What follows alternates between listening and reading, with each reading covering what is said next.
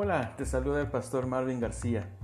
Estamos a un solo día de terminar esta serie llamada culpabilidad.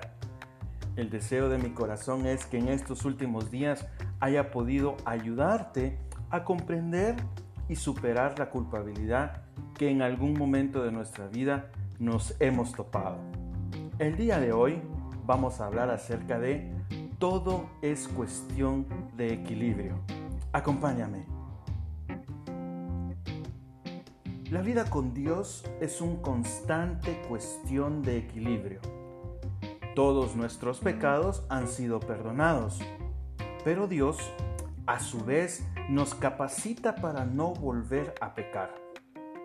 Vivimos bajo la gracia permanente de Dios, pero a la vez somos llamados a vivir una vida justa sin pecado. Para Dios no es tan importante lo que haces, sino lo que eres.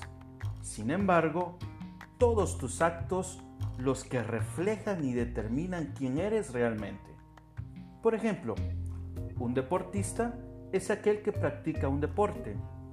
Una persona valiente es aquella porque supera sus miedos y regularmente sale de su zona de confort.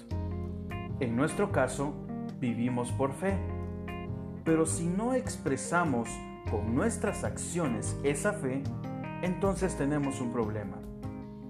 En el libro de Santiago capítulo 2 verso 26 dice así, porque como el cuerpo sin espíritu está muerto, así también la fe sin obras está muerta. Eres un hijo de Dios, es tu identidad. Es por ello que esa realidad tiene que expresarse en tu vida mediante acciones prácticas. Por ejemplo, hablar a Dios en oración, hablar de Dios con los demás, leer la Biblia, adorar a Dios, tener comunión con otros hermanos y hermanas en la fe.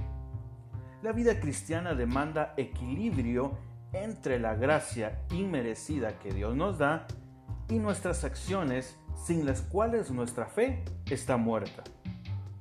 Un ejemplo práctico para que lo entendamos es el siguiente. Es como cuando estamos aprendiendo a montar bicicleta.